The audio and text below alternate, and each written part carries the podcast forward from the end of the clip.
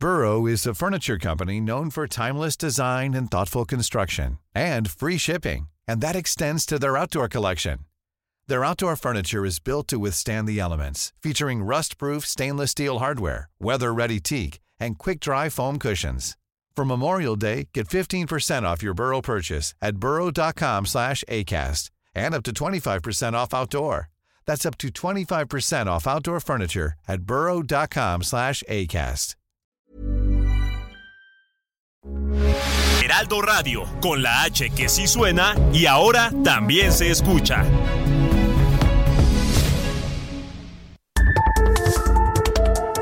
Las coordenadas de la información. Con Alejandro Cacho.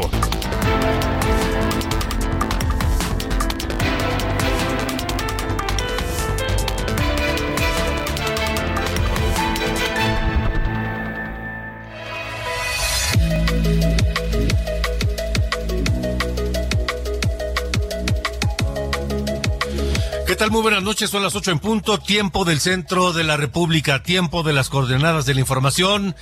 Este martes 22 de agosto de 2023. Yo soy Alejandro Cacho y me da un enorme gusto saludarle. Donde quiera que se encuentren, en cualquier punto de la República Mexicana, un abrazo grande desde la Ciudad de México y también, por supuesto, a quienes nos siguen a través de Now Media Radio en los Estados Unidos. Lo mismo, nuestro gran abrazo desde la Ciudad de México. Les, les, saludo a nombre de este equipo, con Diana Bautista en la jefatura de información, Ángel Arellano en la producción y Ulises Villalpando en los controles.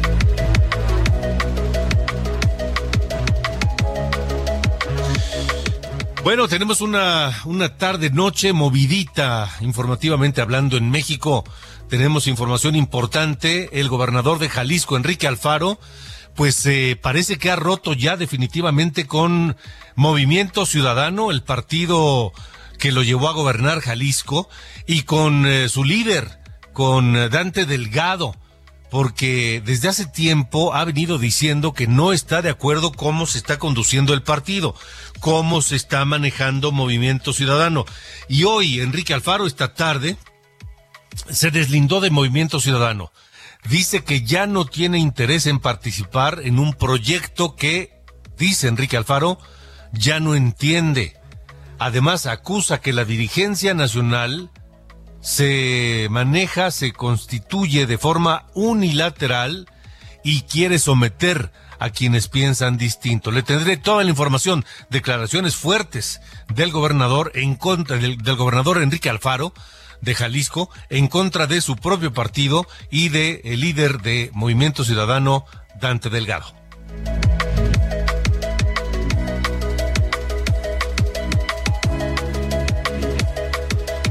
Además, se lleva a cabo en este momento el foro regional del Frente Amplio por México, en el que participan solamente Xochitl Galvez y Beatriz Paredes, luego de que Santiago Krill ayer anunciara que se hace a un lado de esta contienda.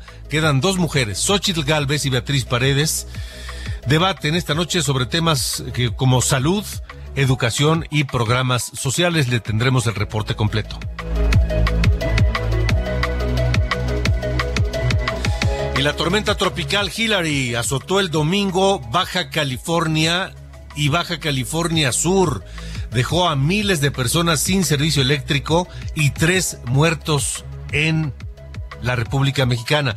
Mientras, del otro lado de la frontera, en California, en los Estados Unidos, donde no les azotaba una tormenta tropical desde hace casi un siglo, es la primera tormenta tropical que golpea Los Ángeles en más de 80 años. Dejó fuertes inundaciones. Esta temporada de huracanes en el Atlántico se ha intensificado con el registro de tres, tres fenómenos, tres eh, tormentas, fenómenos activos en México y en Estados Unidos, pero se esperan hasta 11 huracanes, de los cuales 5 podrían ser de alta peligrosidad. Esta noche platicaré con Nayeli Loza, meteoróloga del Servicio Meteorológico Nacional.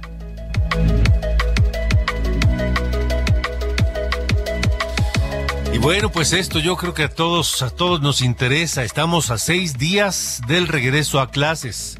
La pregunta es, ¿ya están todos listos para el regreso a clases? Y me refiero no a los niños, a los padres, con todo lo que cuesta y con todo lo que hay que gastar previo al regreso a clases.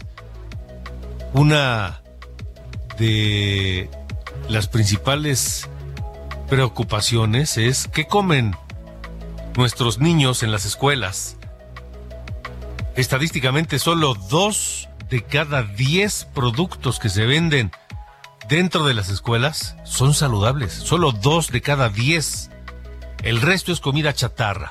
Platicaré con Liliana Baena, coordinadora de Mi Escuela Saludable de El Poder del Consumidor. Eso, eso y más esta noche aquí en las coordenadas de la información.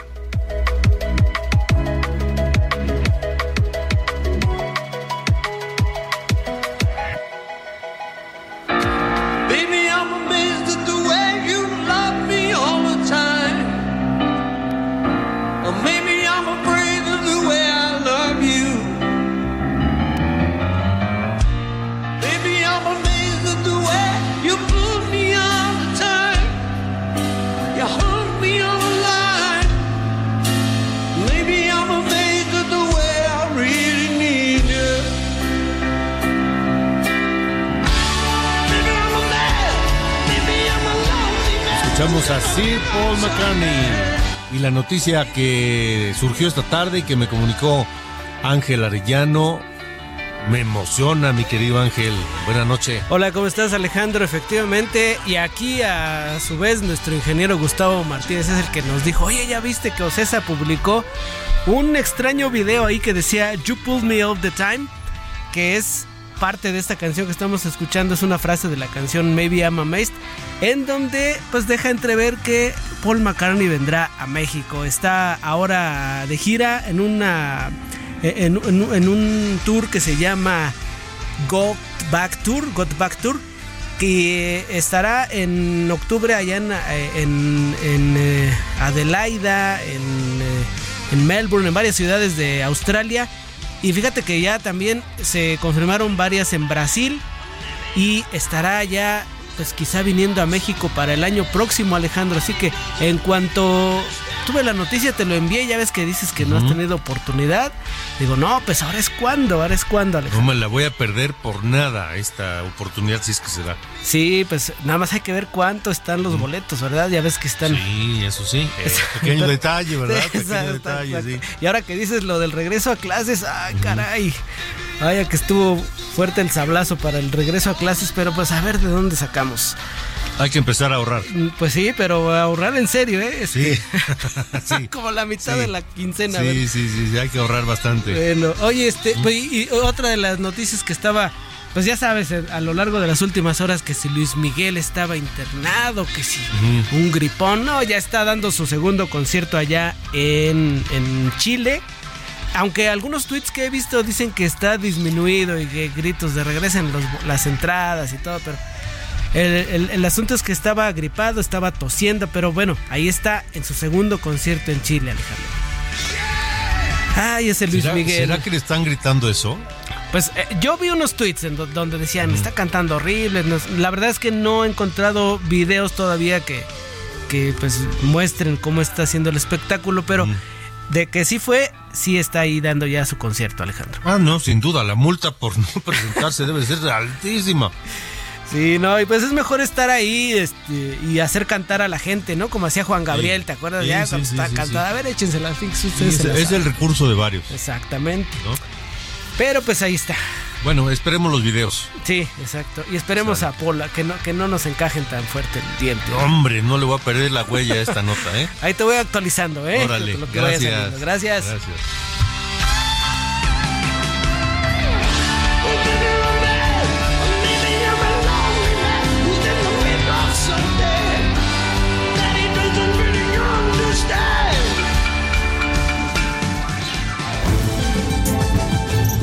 2024. Las 8 con 9, me parece que la nota más importante esta noche eh, tiene que ver con el gobernador de Jalisco, Enrique Alfaro, quien dijo, dijo algunas cosas que ya había mencionado antes, pero pero las dijo con mayor determinación. Y es que tuvo una reunión con la dirigencia nacional de Movimiento Ciudadano, su partido. Estuvo aquí en la Ciudad de México y reconfirmó, Enrique Alfaro, que ya no quiere ser parte de las decisiones de Movimiento Ciudadano de cara al 2024. Habla fuerte y habla claro Enrique Alfaro y dice que están eh, tomando decisiones equivocadas y errores muy graves. Así lo dijo. Pues ya lo dije, estoy, estoy fuera de esa agenda y la verdad es que después de mi visita a México el otro día, más convencido estoy de que yo ya no quiero participar decepcionó de la reunión? Pues sí, me parece, me parece que en la dirigencia de Movimiento Ciudadano Nacional no hay claridad de lo que se está haciendo y se están cometiendo errores muy graves, que cada quien asuma su responsabilidad, yo no seré parte de esas decisiones. Yo ya no tengo interés de participar en un proyecto que no entiendo, eh, que se construye de manera unilateral y que simple y sencillamente nos quiere someter a todos a la voluntad de quienes coordinan el partido a nivel nacional. Es la segunda ocasión en poco tiempo, en cosa de un mes, que declara Enrique Alfaro que ya no quiere participar en las decisiones de Movimiento Ciudadano y que está siendo crítico con las decisiones que está tomando Dante Delgado Renauro. Por cierto, saludos a la gente de, de, de, Guadalajara y toda su zona metropolitana, donde nos escuchan a través del 100.3 de FM Heraldo Radio Guadalajara. Un abrazo grande a todos ustedes y supongo que esta noticia, estas declaraciones del gobernador Alfaro, pues tendrán alguna repercusión, alguna, alguno, alguna oleada en círculos políticos ahí en Jalisco. Ahora, también eh, Enrique Alfaro acusó a la dirigencia nacional de Movimiento Ciudadano, que dirige Dante Delgado, de estar tomando decisiones unilaterales y que quieren controlar pues a todos dentro del Movimiento Ciudadano. Escuche a Enrique Alfaro. Pues yo creo que Movimiento Ciudadano corre el riesgo de eh, aislarse, de mandar un mensaje equivocado y de, tomar decisiones basadas en información poco creíble. Lo único que están generando es, insisto, que este proyecto nacional de Movimiento Ciudadano no tenga rumbo claro, que no tenga propósitos compartidos y yo no quiero ser parte de eso. Eh, respeto mucho a Dante, él tiene el derecho como dirigente nacional de tener una postura, pero las decisiones que están tomando no van a tener eh, mi acompañamiento. Yo no voy a ser parte de lo que viene para Movimiento Ciudadano. No seré parte de lo que viene para Movimiento Ciudadano, dice Enrique Alfaro. ¿Qué hay que decir? Enrique Alfaro es el primer gobernador que ha tenido Movimiento Ciudadano. Enrique Alfaro es un gobernador de no muchas simpatías, pero de una determinación clara, hay que decirlo. Y hay que decir también que Enrique Alfaro es la cabeza de un movimiento político regional en, Jalisco importante.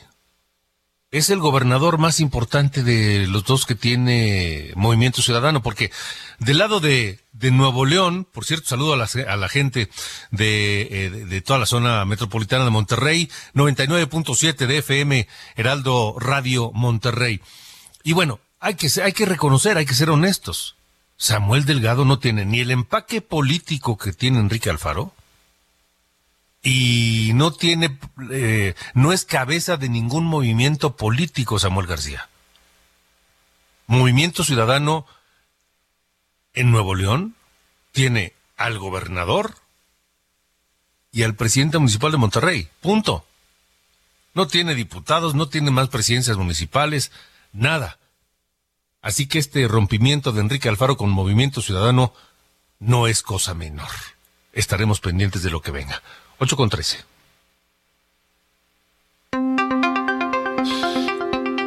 Bueno, las organizaciones civiles, el poder del consumidor y la red por los derechos de la infancia en México publicaron un reporte sobre la venta de comida chatarra en escuelas a propósito del regreso a clases el próximo 28 de agosto. Eh, el informe señala que a pesar de su prohibición, el 98% de las escuelas vende chatarra. Chatarra. Dos, solamente dos de cada diez cosas que venden en las cooperativas escolares son sanas.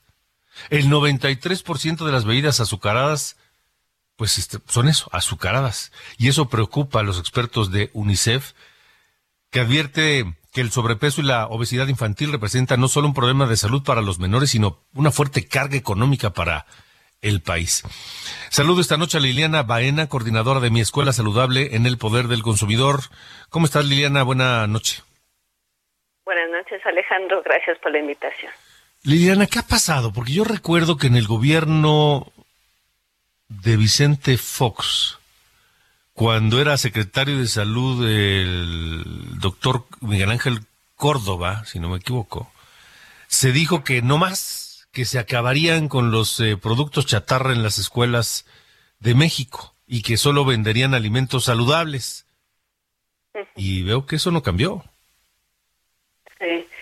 Sí, justamente, ¿no? O sea, es, es, eh, hemos estado alertando, ¿no? Al Estado mexicano de que se deben de tomar medidas pues sumamente urgentes, ¿no? Y que además ya traemos un, un estrago histórico por, por tasas de obesidad infantil muy graves en nuestro país y que no se han modificado los entornos escolares en saludables como lo hemos estado eh, alertando, ¿no? A, nuestro país ahora, como, como bien lo dices, eh, las escuelas están invadidas de comida chatarra y no solamente de, eh, invadidas de eso, sino que además no hay alimentos saludables en, eh, dentro de las escuelas, ¿no? Lo que pues evidentemente obstaculiza hábitos de alimentación saludable en las escuelas. Hay una ley, eh, una ley obligatoria y sancionable que tiene el carácter de lineamientos que existe desde el 2010, que se actualizó en el año 2014, que es justamente la que está vigente para todas las escuelas públicas y privadas del país, que prohíbe esa venta de comida chatarra en las escuelas, pero no se está cumpliendo, ¿no? Llevamos ya más de 13 años que esta ley no se cumple, nunca ha sido sancionada ninguna escuela por incumplimiento y no hay nadie quien vigile esta regulación. O sea, desde el gobierno, final del gobierno de Felipe Calderón, todo el gobierno de Peña Nieto y todo lo que va del gobierno de López Obrador, pues no les ha importado la, la, calidad de los alimentos que comen los niños en las escuelas. Exactamente. Sí, la primera vez que se impulsó fue justamente con, con Calderón Después fue, fue una regulación que como su carácter no era el carácter mejor que debería tener una, una regulación para que se mantenga en los siguientes periodos administrativos, pues eso fue lo que sucedió para Enrique Peña Nieto y subsecuentes, pues es una regulación que no han querido dar seguimiento, que dejaron en el olvido y que hoy niñas y niños regresan a clases con una invasión de comida chatarra. ¿A qué, a qué se debe? Es decir, tampoco es barato comer eso y beber esas bebidas azucaradas. ¿Es más caro comer sano? No, o sea, ya hay estudios que han evidenciado que, que la alimentación saludable, sobre todo saludable y de la región principalmente o de la eh, temporada, son más baratas que consumir comida chatarra. ¿no? Lo que está pasando en las escuelas principalmente es que no tiene una regulación adecuada. Además, las escuelas no eh, no tienen financiamiento para poder corregir una ventana rota, una puerta o un pupitre, y lo que hacen es obtener eh, ganancias a través de la venta de productos chatarra, ¿no? Al interior de las escuelas para poder subsanar pues todas esas situaciones de, de, infraestructura que debieran subsanar el Estado, ¿no? Entonces la cooperativa ahí tiene tiene un juego de intereses muy importante, ¿no? Desde pues el director que es quien tiene que dar respuesta también a una infraestructura y también eh, todas esas oportunidades que se aprovecha la industria alimentaria de decir a los propios directores como ah pues si tú me vendes tantos eh, botecitos de, de, de, de un juguito pues yo te doy una ganancia, ¿no? Y entonces empiezan a aprovecharse de esos vacíos que, que tiene justamente esta regulación y de las necesidades y, y, bueno, por supuesto que de ahí es donde deriva gran parte del problema. Pero, a ver, ¿existen esos convenios, esos acuerdos entre las marcas y las escuelas o los directores de las escuelas donde si tú vendes tantos unidades de este bebida o de este pastelito o de esta fritura, yo te voy a dar un porcentaje? ¿Existen esos acuerdos? Bueno, lo que hemos visto con estudios que, que realizamos justamente en el ciclo escolar 2018, ¿no? En tres estados de, del país, lo que nosotros encontramos es que Eh, por ejemplo, en el estado de San Luis Potosí, las escuelas tienen en la entrada así del nombre de la escuela, no como un letrero muy grande, nombre de la escuela y está firmado por Coca-Cola. Eso quiere decir que la escuela eh, vende productos Coca-Cola y eso todo se lo ha proveído Coca-Cola y tiene una ganancia, por supuesto, la escuela por vender productos como refrescos, por ejemplo, ¿no? Al interior como una ganancia. Entonces, por supuesto que se distribuyen ahí, eh, eh, sobre todo en los estados, más que en Ciudad de México, pero sí, por supuesto que hemos encontrado eso. Nosotros hicimos apenas el, el año un estudio de un ejercicio donde recogimos toda la basura de las escuelas, ¿no? De, la, de una escuela durante el horario eh, de recreo. Y recolectamos la basura y lo que encontramos es que niñas y niños, cada escolar consume tres productos ultraprocesados en una jornada escolar corta, eh, que suman más de 550 calorías de esos productos extra en un solo día, que pueden aumentar hasta 7 kilogramos eh, al año por consumo de ultraprocesados. Y eso fue recolectando basura. una recolección, hicimos conteo de cuánta basura de, de ultraprocesados hay en una escuela, lo dividimos por número de alumnos y el resultado fue verdaderamente alarmante. ¿Y por qué nadie hace nada? ¿Por qué no prohíben las autoridades educativas que las marcas este, patrocinen o den dinero para las escuelas donde condicionan, por supuesto, su presencia? Este, ¿Por qué no hace nada la autoridad educativa? Pues justamente, ¿no? Una de las de las situaciones que hemos tenido eh, ya en, al menos cinco años es que la Secretaría de Educación Pública no ha permitido un diálogo abierto para poder exponer esta situación. Ellos son los principales responsables de hacer cumplir esta regulación. Justamente hace un par de años, la Comisión Nacional de Derechos Humanos emitió una recomendación específica por la obesidad infantil en nuestro país y le dijo a la Secretaría de Educación Pública que debe de actuar, debe fortalecer y hacer cumplir las regulaciones porque están violentando los derechos de la infancia en las escuelas, ¿no? Entonces, eh, otra de las principales razones es que cuando se creó esta regulación actual que te platico, se creó con conflicto de interés eh, por la industria alimentaria, donde generó muchos vacíos, ¿no? Donde pues no dice quién es la persona que debe de vigilar, quién debe ser sancionable, se le cayó toda la responsabilidad de vigilancia a un comité de padres de familia, ¿no? Que no tendrían por qué ellos ser los responsables de vigilar. Entonces esta regulación tiene tiene vacíos. Vacíos profundos que hoy evidentemente pues no puede responder al contexto, ¿no? Y, lo que estamos nosotros pidiendo y exigiendo y por esto estamos haciendo este movimiento es eh, porque actualmente tenemos una un proyecto de decreto para modificar la Ley General de Educación en materia pues de alimentación escolar que se encuentra en revisión en la Cámara de Senadores que ya fue votada por unanimidad por la Comisión de Educación y hace falta una comisión revisora que es la de estudios legislativos y que a ellos estamos dirigiendo este llamado, ¿no? Que no pueden aplazar este, esta votación, que tienen que hacer realidad la modificación de los ambientes escolares y que pues, les queda muy poco tiempo para hacerlo, ¿no?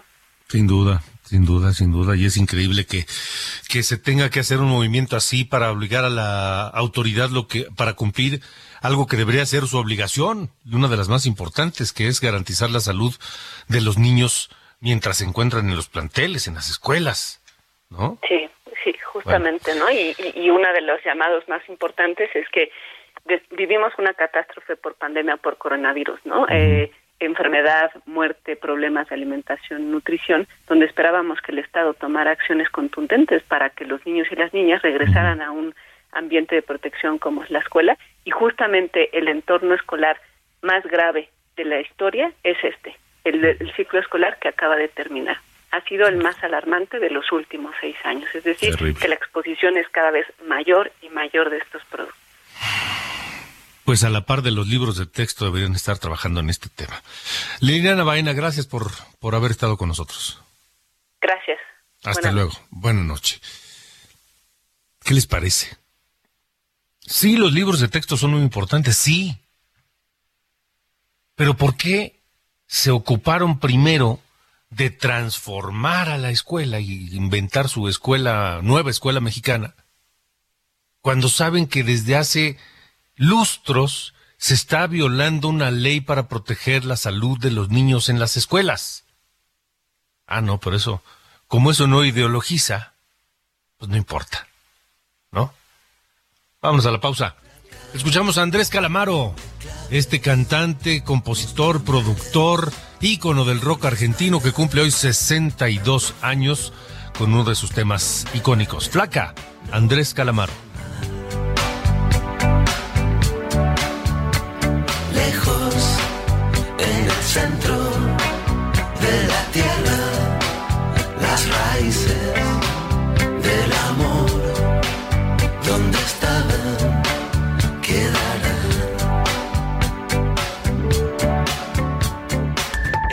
Alejandro Cacho en todas las redes. Encuéntralo como Cacho Periodista. Heraldo Radio, la H se lee, se comparte, se ve y ahora también se escucha.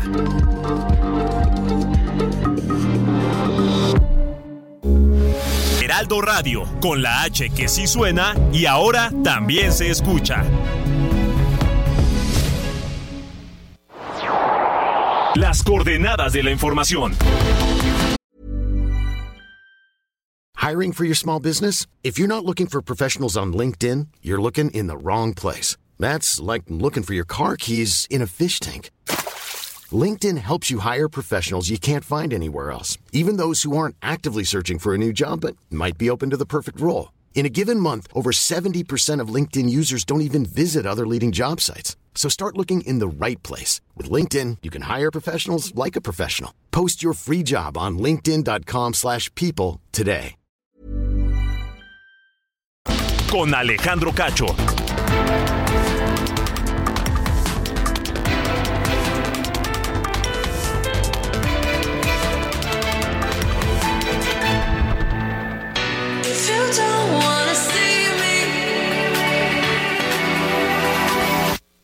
Full 180, crazy, thinking about the way I was. Did the heartbreak change me? Las 8.30, continuamos en las coordenadas de la información y bueno, la música está surtidita y muy bien esta noche porque también hoy ya, decíamos que cumple eh, Adrián Calamaro 62, Andrés Calamaro 62 años, cumple el día de hoy y también cumple años Dua Lipa, 28 años, esta actriz, cantante, modelo británico-albanesa que nació el 22 de agosto de 1995. Y este es uno de sus temas más famosos que le ha dado la vuelta al mundo. Don't Start Now es Dua Lipa.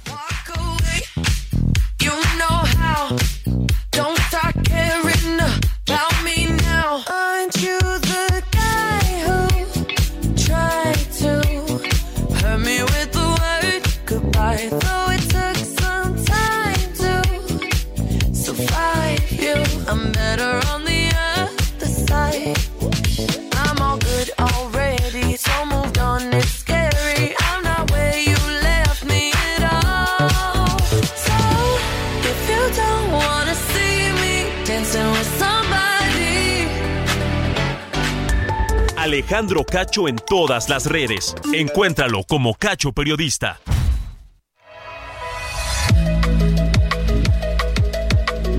Buenas noches, soy Diana Bautista y les saludo con el resumen de noticias. Luego de que la Suprema Corte de Justicia otorgó una segunda suspensión contra la distribución de libros de texto gratuitos de la SEP, esta vez en Coahuila, el presidente Andrés Manuel López Obrador propuso instalar un tianguis de libros para entregarlos a quienes los quieran. Por cierto, el procurador fiscal de la Federación, Arturo Medina, informó que el gobierno federal presentará una queja en contra del ministro Luis María Aguilar, quien otorgó las suspensiones por los libros de texto por ser omiso en la resolución del caso de una empresa que no ha pagado impuestos. El diputado morenista Sergio Gutiérrez Luna presentó una demanda de juicio político contra la consejera del INE, Claudia Zavala, por la medida cautelar impuesta al presidente López Obrador para que dejara de ejercer violencia política de género contra Xochil Gálvez. El diputado aseguró que la consejera distorsionó las frases del presidente en sus conferencias matutinas el gobierno de Michoacán, a través de la Secretaría de Agricultura y Desarrollo Rural, presentó formalmente una denuncia penal por el delito de amenazas y extorsión hacia productores de limón en el municipio de Apatzingán. En Guerrero continúa la búsqueda de la titular del Ministerio Público de Coyuca de Catalán, Jacqueline Salgado, quien fue secuestrada ayer cuando cerca de 20 sujetos armados ingresaron a las instalaciones del Ministerio Público.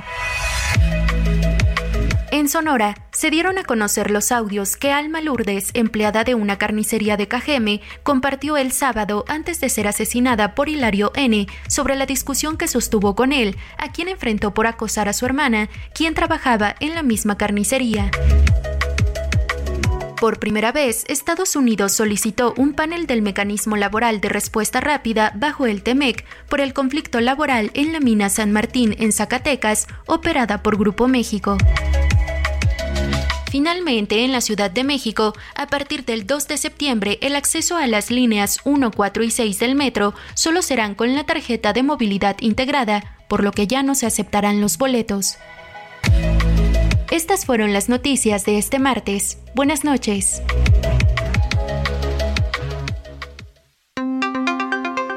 Continuamos 8 con 34, gracias a Diana Bautista. Vamos contigo, Noemí Gutiérrez. Habló el embajador de Estados Unidos en México y pues sigue la alerta de viaje. Te escuchamos, Noemí. Hola, muy buenas noches, Alejandro. Pues sí, el Departamento de Estado de Estados Unidos pues actualizó su alerta de viaje para México, en donde recomienda no viajar a Colima, Guerrero, Michoacán, Sinaloa, Tamaulipas y Zacatecas. Y fue a través de sus redes sociales que el embajador Ken Salazar, embajador de Estados Unidos en México, pues indicó que aunque no hubo descensos en la alerta, es decir, misma alerta que tenía su gobierno, pues se tiene que trabajar en coordinación en materia de seguridad porque dijo se requiere avanzar en el tema y de acuerdo a esta alerta de viaje que emiten las autoridades estadounidenses, pues le recomienda a sus ciudadanos en México no viajar por Guerrero por el tema de delincuencia, en tanto que a Colima, Michoacán, Sinaloa, Tamaulipas y Zacatecas los alerta por secuestro y delincuencia. También planteó que se reconsidere viajar a Baja California, Chihuahua, Guanajuato, Jalisco, Sonora por delincuencia y secuestro, en tanto que Morelos y Durango por delincuencia, los únicos dos estados a los de que les dice que tienen que tomar las precauciones normales para cualquier eh, turista normal, pues son a Campeche y Yucatán. El embajador dijo que con esta alerta que actualiza cada año el Departamento de Estado de Estados Unidos, pues es una recomendación y se toma con base en los análisis técnicos de toda esta incidencia delictiva que se tiene en el país, tomando como en cuenta factores como homicidios, secuestros y tasa de delitos violencias. Él habló de todos los mecanismos que se tienen entre México y Estados Unidos para abordar el tema de la seguridad y ahí refirió que próximamente a partir en el mes de noviembre se va a llevar a cabo el diálogo de seguridad de alto nivel entre México y Estados Unidos, en donde dijo se van a abordar diversos temas que han tenido en la agenda, sobre todo el combate a las drogas sintéticas y también al tráfico de armas. Alejandro, pues ya tenemos esta nueva actualización de la alerta de viajes que emite el Departamento de Estados Unidos y en donde menciona que cinco estados pues sí son eh, que, que recomienda a sus ciudadanos sobre todo no viajar por las condiciones de inseguridad que se tienen. Alejandro. Gracias, Numi. Gracias, completísimo reporte. Gracias. Buenas noches. Muy buenas noches. 836. Las coordenadas de la información. Con Alejandro Cacho.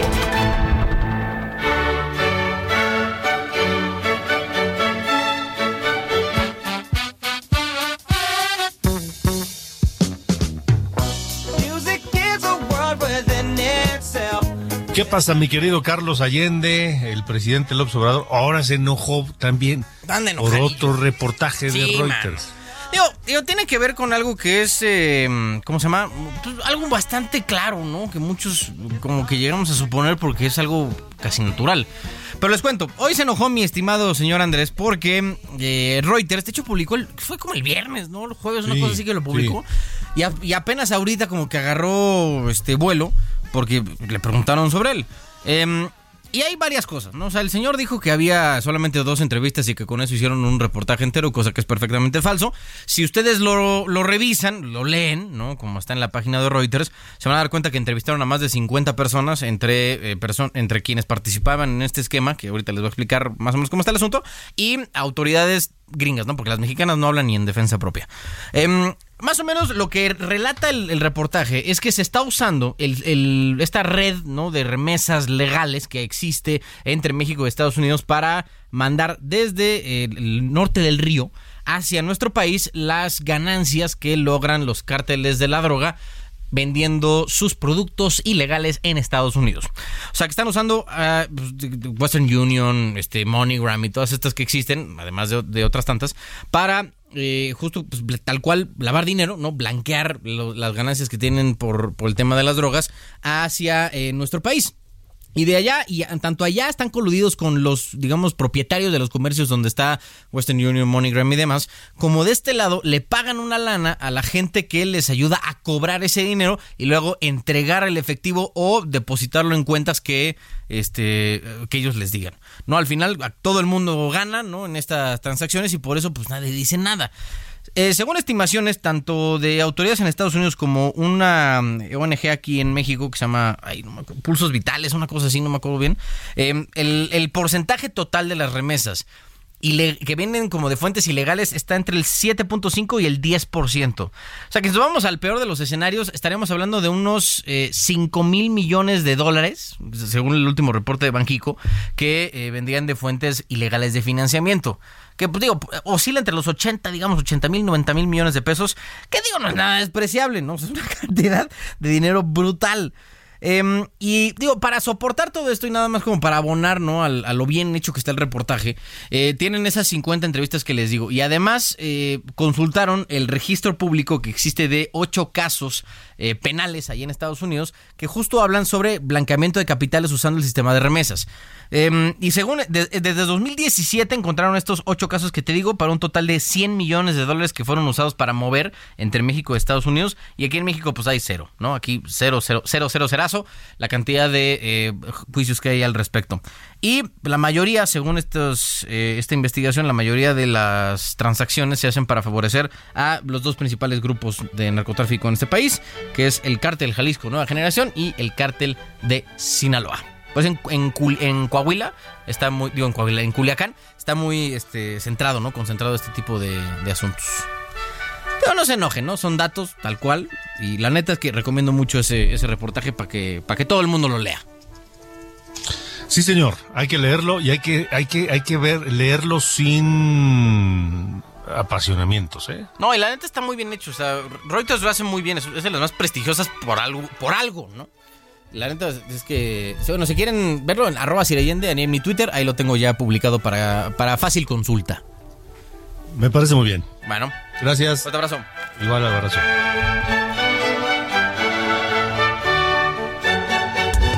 Alejandro Cacho en todas las redes. Encuéntralo como Cacho Periodista.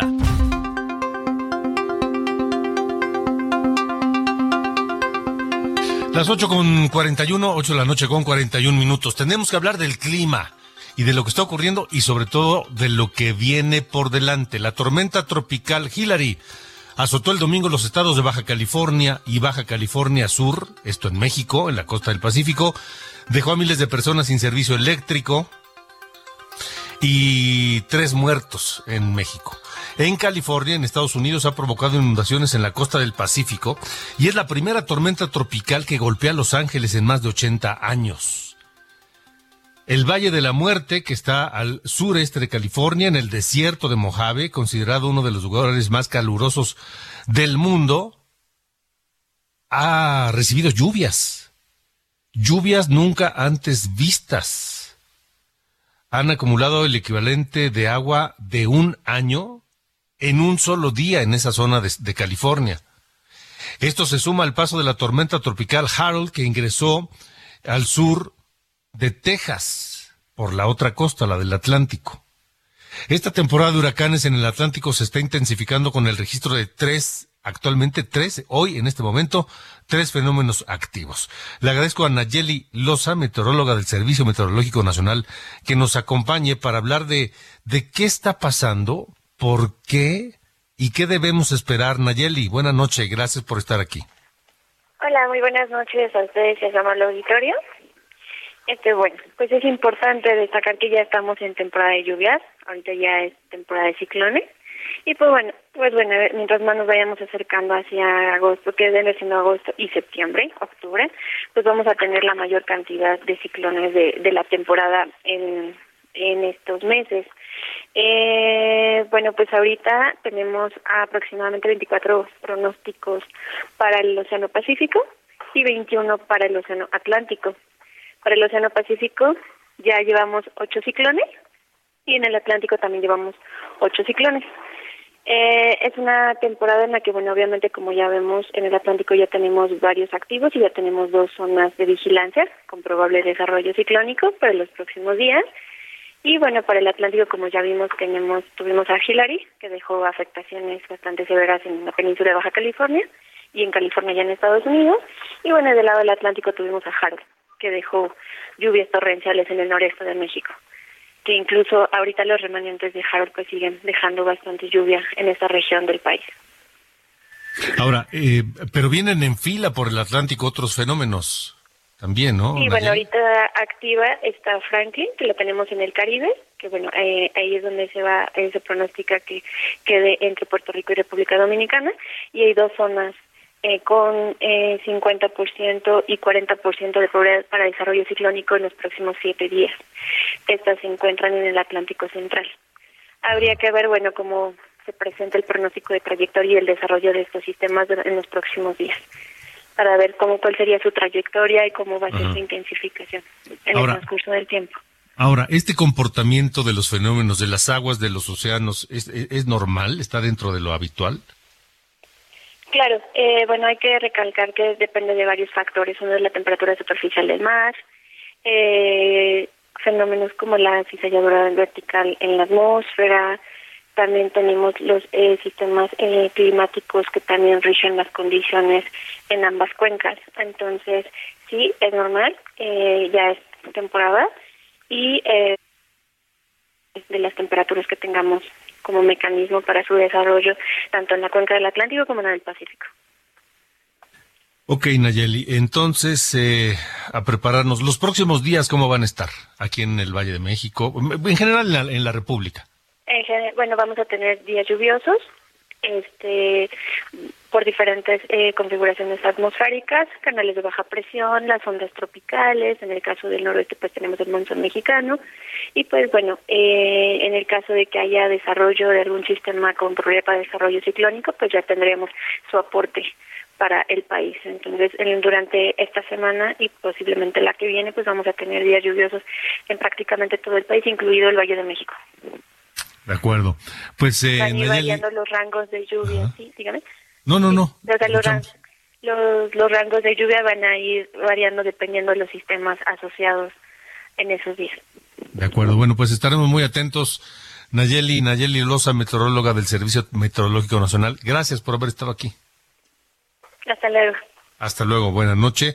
Y vaya lluvias que hemos eh, que hemos resentido, que hemos recibido en el Valle de México, en la, sobre todo esta semana, ayer y hoy, ha estado lloviendo fuerte. Ayer llovió a cántaros y hoy, hoy no sé si igual, pero también de manera muy importante. Gerardo Galicia, tú que nunca descansas, tienes un reporte de, de los estragos de la lluvia. Te escuchamos, Gerardo. Así es, mi querido Alejandro. Y fíjate que llovió sobre mojado en la zona sur de la capital por segundo día consecutivo. Colapsó prácticamente este perímetro. La intensa lluvia que comenzó a caer cerca de las cinco y media, seis de la tarde. Y arterias como la avenida Miguel Ángel de Quevedo, Tlalpan, Viaducto Tlalpan, incluso la carretera panorámica Picacho-Jusco se vieron muy, muy afectadas. Pero también tuvimos afectaciones y de hecho en estos momentos tenemos afectación en la avenida de los Insurgentes Sur. En este punto prácticamente las coladeras se convirtieron en verdaderas fuentes de aguas negras y de hecho la fuerza del agua fue de tal magnitud, Alejandro, que levantó el pavimento justo llegando a la calle de Arenal. Para mayor referencia, ya estamos muy cerca de la salida a Cuernavaca sobre Avenida de los Insurgentes y por esta situación tenemos reducción prácticamente a un solo carril. La mayoría de automovilistas deben utilizar el confinado del Metrobús para poder superar esta zona afectada. De hecho, se dañó uno de los colectores eh, de, del drenaje. El día de mañana se espera que comiencen las reparaciones, pero mientras tanto, si van a utilizar Avenida de los Insurgentes, por este motivo tenemos afectaciones viales, un desplazamiento muy complicado desde que se deja atrás la Avenida San Fernando hasta la calle de Arenal, donde forzosamente tendrán que incorporarse al carril del Metrobús para poder avanzar. Y por lo pronto, el reporte. Entonces, Gerardo, lo que es habitual cuando caen lluvias con esa intensidad que el agua empieza a, brotar de las coladeras, del drenaje, no tiene la capacidad para manejar esas cantidades de, de, de agua en tan poco tiempo, entonces el agua empieza a brotar por las coladeras, pero ahora en esa calle Arenal e Insurgentes ocurrió con tanta fuerza que reventó el pavimento. ¿Es, ¿Esto es correcto? ¿Estoy diciendo algo bien? Sí, sí, exactamente lo mencionas correctamente, Miguel Alejandro. Y también, fíjate que dialogando con personal del sistema de aguas, nos comentaba que probablemente haya un tapón a esta altura y por ello el agua brotó con más fuerza. El día de mañana estarán levantando el pavimento para saber si hay algo o no, pero mientras tanto, eh, tenemos eh, por lo menos unos 10, 20 metros cuadrados eh, lineales de pavimento levantado y esto fue precisamente por la fuerza del agua con la que brotaba desde las alcantarillas. De acuerdo, muy bien. Gerardo Galicia, gracias. Excelente noche. Ya ahorita a dormir porque mañana hay que madrugar. Vámonos directo a la casa. Sale, nos vemos. Gerardo Galicia. Son las 8 de la noche con 49 minutos, 8.49 tiempo del centro de la República Mexicana. Estamos en las coordenadas de la información. Hay información de última hora. Información de última hora. En Chiapas, luego de 10 días retenidos, liberan a Fernando José López Méndez y Luis Armando López Méndez, ambos hijos de la alcaldesa de Mitontic, Maruca Méndez, luego de que las autoridades pagaran más de 5 millones de pesos que reclamaban los habitantes de los Altos, quienes acusaron de robo al tesorero de ese municipio. Ya la, la presidencia municipal pagó este, estos cinco millones de pesos y eh, fueron liberados estos dos muchachos, hijos de la presidenta eh, municipal de la alcaldesa de Mitontic. Fue una crisis que duró 10 días y que nadie atendió, nadie atendió, hasta que finalmente, bueno, pues el municipio pagó esos 10 millones de pesos para la liberación de estos dos jóvenes. Son las 8.50. Ruta 2024. Vamos a las actividades hoy de los aspirantes de Morena en la última semana que tienen eh, quienes quieren ser, eh, quieren estar en la boleta presidencial de 2024 por parte de Morena. Están en su última semana, últimos días de convencer a los morenistas de votar por ellos y también qué pasa del lado de la oposición. En la última semana de las giras de los aspirantes de Morena a la presidencia, desde la Ciudad de México, Claudia Sheinbaum anunció que cerrará su gira por el país con una serie de eventos denominados De Fiesta con Claudia, en los que habrá música, arte, entre otras actividades, y se llevarán a cabo en Nuevo León, Jalisco, Sinaloa, Ciudad de México, para terminar el domingo en Veracruz. Por cierto, según el penúltimo reporte de gastos, Sheinbaum es la corcholata que más ha gastado hasta la fecha, con un total de 3.908.000 pesos. Desde Chihuahua, Marcelo Ebrard insistió en que la contienda interna de Morena es entre Claudia Sheinbaum y él. O nos quedamos aquí o vamos por más. O Claudia o yo. Marcelo Ebrard es la corcholata que ha declarado tener el menor gasto con un total de 2.317.000 pesos. En Sonora, Ricardo Monreal aseguró que en caso de no ganar la encuesta interna de Morena, rechazaría la opción de integrarse al gabinete presidencial de él o la ganadora. No me gustaría el gabinete porque toda mi vida he sido un hombre más bien autónomo, independiente. Entonces quizá es así, si me llamaran no la aceptaría. Como lo adelantó el día de ayer, Ricardo Monreal reportó un gasto de 3.507.000 pesos. En Tabasco, Adán Augusto López resaltó que ya le dio dos vueltas al país durante sus giras para finalizar en este estado. Además comentó que la panista Xochil Gálvez no está repuntando como candidata de la oposición. Hasta el 20 de agosto, Adán Augusto López gastó un total de 2.392.000 pesos. Gerardo Fernández Noroña del Partido del Trabajo aseguró que era obvio que Santiago Grill declinaría a favor de Xochil Gálvez, pues el proceso de selección de candidato presidencial del Frente Amplio por México es una simulación. Manuel Velasco del Partido Verde llegó a Chiapas donde se reunió con productores del campo y habló sobre su compromiso para que reciban mayores apoyos y ayuda en el comercio de sus productos. En la oposición, Xochil Gálvez invitó a Santiago Krill a ser coordinador de su campaña presidencial de ser electa en el proceso interno del Frente Amplio por México, luego de que ayer el panista declinó a su favor. Por sus convicciones y congruencia, quiero invitarle a que si soy la coordinadora de este Frente Amplio por México, camine conmigo a mi lado y sea mi coordinador general en todo lo que viene. A través de redes sociales, Santiago Krill aceptó la invitación al asegurar que será un honor. La priista Beatriz Paredes dijo respetar la decisión de Santiago Krill de retirarse de la contienda interna para encabezar el Frente Amplio por México. Mientras tanto, desde León, Guanajuato, se lleva a cabo el foro regional del Frente Amplio por México, donde participan Xochil Gálvez y Beatriz Paredes para debatir sobre temas como salud, educación y programas sociales. Por cierto, en la primera fila está el dirigente nacional del PRD, Jesús Zambrano, quien el 10 de agosto anunció una pausa en su participación dentro de la alianza. Esta fue la actividad de los precandidatos a la presidencia. Gracias, Iván. Y precisamente en ese foro de, la oposición, la panista Xochitl Gálvez aseguró que la cuarta transformación resultó ser una transformación de cuarta y enlistó una serie de programas que fueron eh, cancelados por el gobierno de López Obrador. La cuarta transformación resultó ser una destrucción de cuarta. Miren que quitar el seguro popular que ha dejado a 50 millones de personas sin atención de salud. Quitar las escuelas de tiempo completo. 20 mil escuelas fueron eliminadas las estancias infantiles, los comedores comunitarios, los apoyos al campo. Es increíble el destrozo que hay en el campo en materia de apoyos. El Sistema Nacional de Compras de Medicamentos lo destrozaron. Por su lado, Beatriz Paredes del PRI también criticó el manejo de la salud por parte de este gobierno. Tenemos que revertir el desastre en materia de política de salud necesariamente porque es evidente la incapacidad de esta administración y la inmoralidad de esta administración. En... El foro sigue, lo vamos a seguir informando. Pásela bien. Buenas noches, descansen y hasta mañana. Esto fue Las coordenadas de la información con Alejandro Cacho.